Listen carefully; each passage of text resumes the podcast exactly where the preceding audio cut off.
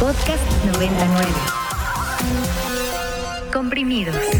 Lo mejor de las entrevistas de la semana por Ibero 90.9.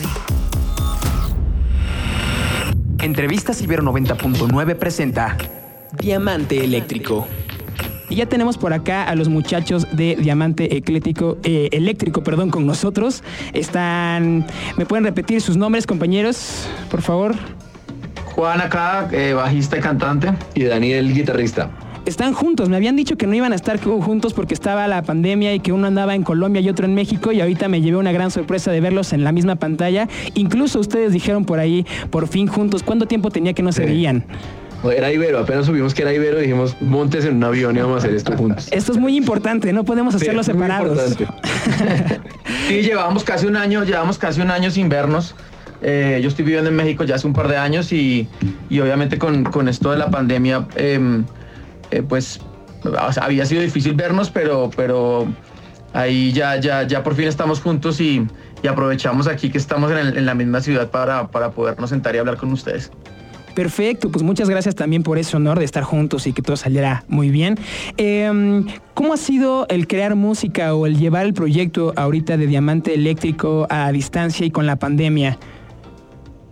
Ha sido diferente, pero también como todo ha tenido su, buena cara, como que nunca habíamos creado música a distancia, jamás, siempre hemos, pues la banda arrancó tocando en el mismo cuarto y montando las canciones ahí juntos Luego ya cambió un poquito el proceso y un poquito más enfocado en, la canción y en la producción en estudio. En el álbum anterior en Buitres fue muy así, muy desde el beat, muy desde, desde otro lado, pero igual seguíamos en la misma ciudad, simplemente nos juntábamos para, para, para grabar. Esto fue muy diferente y yo creo que la dinámica nos ayudó a ir a lugares donde uno normalmente no va cuando está junto como en el mismo cuarto, como que el nivel de exigencia es diferente, eh, lo que uno busca en una canción y la capacidad de investigar un poquito más a fondo es diferente, entonces de pronto hay arreglos que no habríamos hecho si estuviéramos resolviendo juntos en un cuarto. Entonces eso, eso digo para que el 2020 nos dejara un disco que es completamente diferente a lo que habíamos hecho antes, siempre guardando el sonido de diamante, pero, pero hecho de una manera diferente.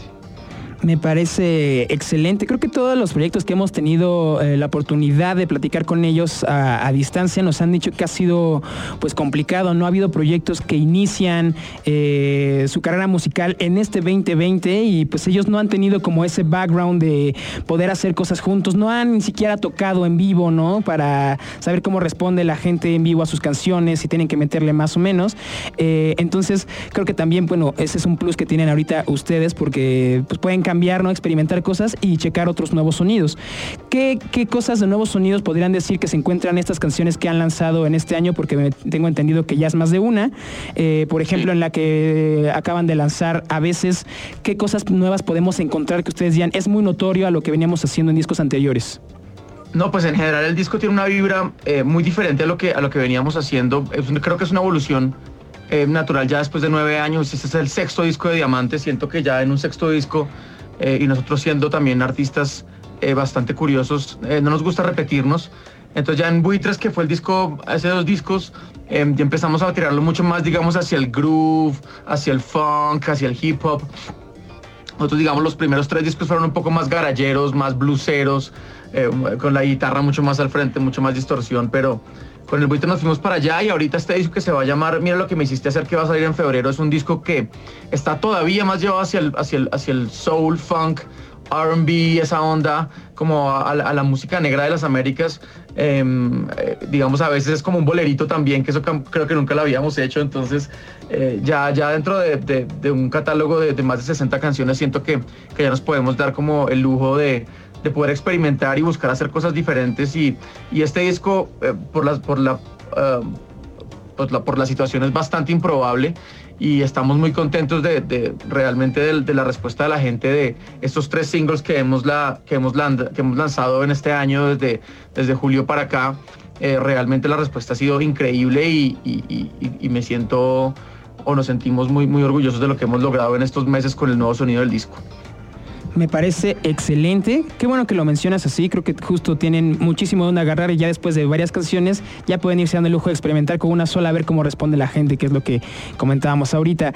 Esta letra o la canción de a veces, ¿de qué? Tiene por ahí unas frases que nos parecieron interesantes. Hace rato la estaba escuchando como por tercera vez con un colaborador acá de Ibero 90.9 y decía que la frase inicial de la canción es muy fuerte y se ve que todo el mensaje que viene después, eh, pues sí te va a atrapar como un poco masoquista, ¿no? Cuéntanos de qué va a veces.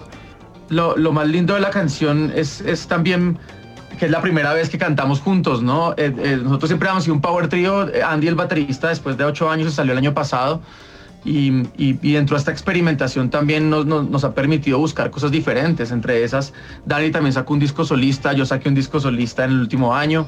Y, cuando escuché el disco de Dani, yo dije, esto tiene que, tenemos que hacer más cosas. Yo sabía que Dani cantaba, pero, pero creo que él encontró como una, una, pues como que encontró una emoción muy bonita en su voz. Y la, y la canción, pues es una canción que, que, que habla un poco de, de que a veces somos reyes y a veces somos plebeyos, ¿no? Un poco, un poco que a veces estamos arriba y abajo y, está bien, o sea, uno no siempre está arriba ni siempre está abajo. El, mundo da vueltas y, da vueltas y sigue dando vueltas y, y en ese momento y en esos momentos pues se da uno cuenta que a veces estás acá y a veces estás acá. Entonces como estamos contando un poco de esas situaciones, a veces me rasco las heridas para ver si sangran todavía, es la primera frase. Y cada uno como que le puso un poco de su realidad a la canción, ¿no? Dentro de esas frases. Sí, creo que, creo que hay algo muy interesante que justo se escuchan la diferencia de las dos voces y los dos estilos como a la mitad de la canción y le da otro color. Es muy interesante eso, se escucha la tesitura de cada uno de ustedes diferente y eso me gustó, la verdad me gustó mucho. De esta manera va terminando a veces a cargo de Diamante Eléctrico, quienes están acá compartiendo su música y pues un poco de las experiencias que han vivido durante su experiencia musical, durante su trayectoria musical aquí en Ibero 90.9 y escuchamos este último sencillo que ya está disponible en las plataformas digitales y que se acompaña de un video muy interesante animado que por ahí estaba leyendo es de una caricatura, un show web que ha sido muy famoso. Cuéntenos cómo, cómo salió la idea de hacer este video eh, en colaboración con este show. Cuéntenos también de qué trata y pues bueno, cómo, cómo, cómo fue que surgió esta mancuerna entre ustedes y este proyecto digital. Fue muy bonito porque nosotros un día nos levantamos eh, hace algunos meses y había una canción nuestra que se llama Solo tú, dueles, que es una canción que hicimos con Vicente García eh, el año pasado. Estaba explotada en números y estaba, había una conversación tremenda en Twitter y en, las redes y llegaba gente y nosotros dijimos, ¿qué pasó? Cada vez que pasa algo así con la carrera de uno, uno dice, ¿quién, quién la usó? Y resulta que Trineo TV en su show Vida Pública había usado la canción para un capítulo y vimos una actividad como nunca habíamos visto con esa canción. Entonces dijimos, bueno, aquí hay algo, hablemos con ellos para el proceso del nuevo disco, para una canción que se acople, digamos, a la narrativa de ellos, y eso fue a veces.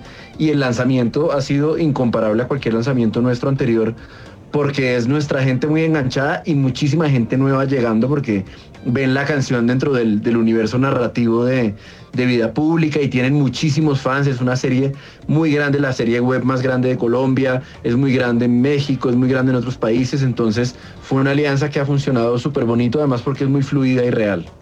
¿Qué, capítulo es ese en el que salen ustedes de vida pública? Número de capítulo no sé. Eh, pero es, un, es, sobre el fuckboy. Es sobre el fuckboy que, es, que, que, conecta con los chicos y lloran, que habla de un fuckboy.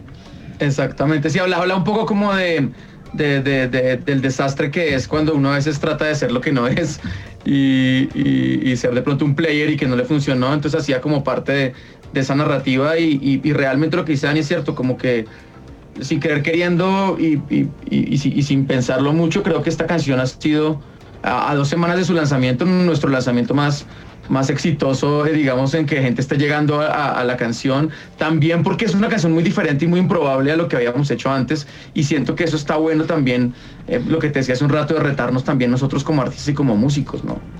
Claro, claro, pues ahí allá afuera si están escuchando, échense un clavado por ahí por el video que está muy divertido, la animación está impresionante, por ahí también sale Mick Jagger que se menciona en la canción y ahí la animación, eh, eh, no hay forma de que no lo reconozcan y pues me parece que, va muy bien, acompaña muy bien a la canción, te lleva de, una aventura muy interesante, que la verdad sí se nos antoja, yo que nunca he visto la serie, el, show web, pues sí se me antoja como echarme un clavado a ver de, qué va y por supuesto también se me antoja, se me antoja ver ese capítulo en el que también dicen que, sale esto del Fogboy. Entonces, pues me parece que es una alianza increíble. Qué bueno que puedan surgir estas cosas aún a partir de, la pandemia, ¿no? Y de todas estas cosas. Siguen saliendo oportunidades gracias a la tecnología. Entonces hay que aprovecharlas. Y pues me da mucho gusto. Cuéntenos, em, dicen que el, disco sale en febrero, ¿no? Por ahí del 21. ¿Van a sacar algún otro sencillo de aquí a ese tiempo? ¿O ya este fue el último y nos vamos a tener que esperar un poquito más? Este fue el último y pero obviamente con el disco sale tal vez el no sé, pues, uno ya no sabe, ya no sabe, uno qué canción eh, funciona más que otra, pero sabe una canción por primera vez que le hacemos, que hicimos una oda a nuestra ciudad, a Bogotá, se llama Suéltame Bogotá y habla un poco de, yo viviendo en México, cada vez que voy a Colombia, eh, cómo se me escurre el diablo y, y, por ahí habla y es una canción bastante funky también, tiene, tiene mucho groove. Em, y, es la canción con la que va a salir el disco. Y, nada, esperamos que, a, medida que vaya pasando el 2021 podamos empezar a hacer más cosillas. Obviamente somos una banda que se hizo de tocar en vivo. Hemos hecho más de 500 shows en, estos nueve años y, obviamente que nos quitaron una parte muy importante de, nuestra vida, que es viajar y tocar y conocer gente y tocarle a la gente. Y, después de todos estos shows, y creo que lo estábamos hablando hace, unos días que, llegué, que, que sí ha sido bastante rudo la, parqueada que nos pegaron, no solamente a nosotros, a, la mayoría, pues a los artistas que, a los touring bands, a las bandas que están haciendo giras, es, bastante complicado que te parquearon en la casa durante todos estos meses y todavía falta también esto, también sí, seguramente será algo de lo último que se vaya como a reactivar después de toda esta locura, ¿no? Entonces esperamos poderle llegar a la gente pronto y, y poderle llevar estas canciones y este nuevo disco a la gente de México, aquí en Colombia, Argentina, Estados Unidos, a, España, a los sitios donde, donde tenemos ahí el, grupo grande de fans y nada, vamos a ver qué pasa. Para más contenidos como este, descarga nuestra aplicación disponible para Android y iOS o visita ibero909.fm.